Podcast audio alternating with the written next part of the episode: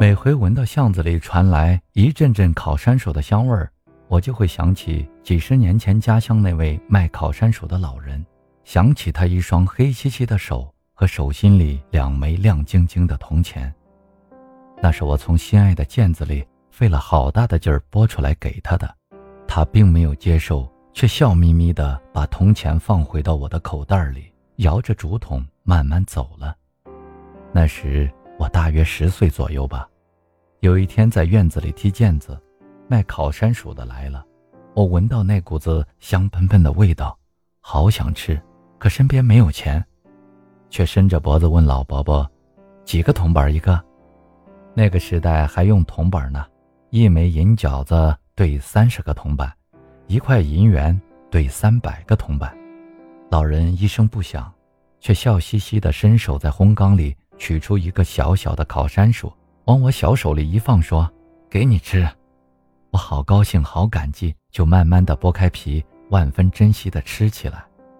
隔壁的二婶走过来，她挑了几个大的烤山薯，称一称，正好十个铜板。二婶说：“算九个铜板吧，我手里只有九个。”老人说：“不行，我要亏本的。”二婶说：“下回补你就是了。”就捧着山薯进去了。老人愣愣地望着那扇门，我呢，愣愣地望着老人。他满脸的皱纹很深很深，很不快乐的样子。我心里说不出的难过，只想带二婶给他那个铜板，但是身边真的没有钱。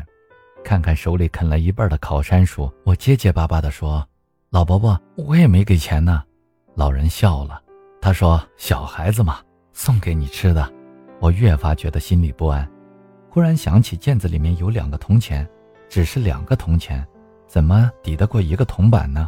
但我还是急急忙忙撕开毽子的包布，挖出两枚亮晶晶、崭新的铜钱，递到老人手里，说：“老伯伯，给您。”他好半天才明白我的意思，马上把铜钱放回到我的口袋里，摸摸我的头，说：“小姑娘，我怎么会拿你的钱呢？”他反而又在。从缸里取出一个烤山薯，说：“再给你一个。”我摇摇头不肯接。他把烤山薯也塞进我的口袋里，向我笑着摆摆手，推着烘缸走了。望着他微驼的脊背，我心里好难过，好像做错了一件什么事儿。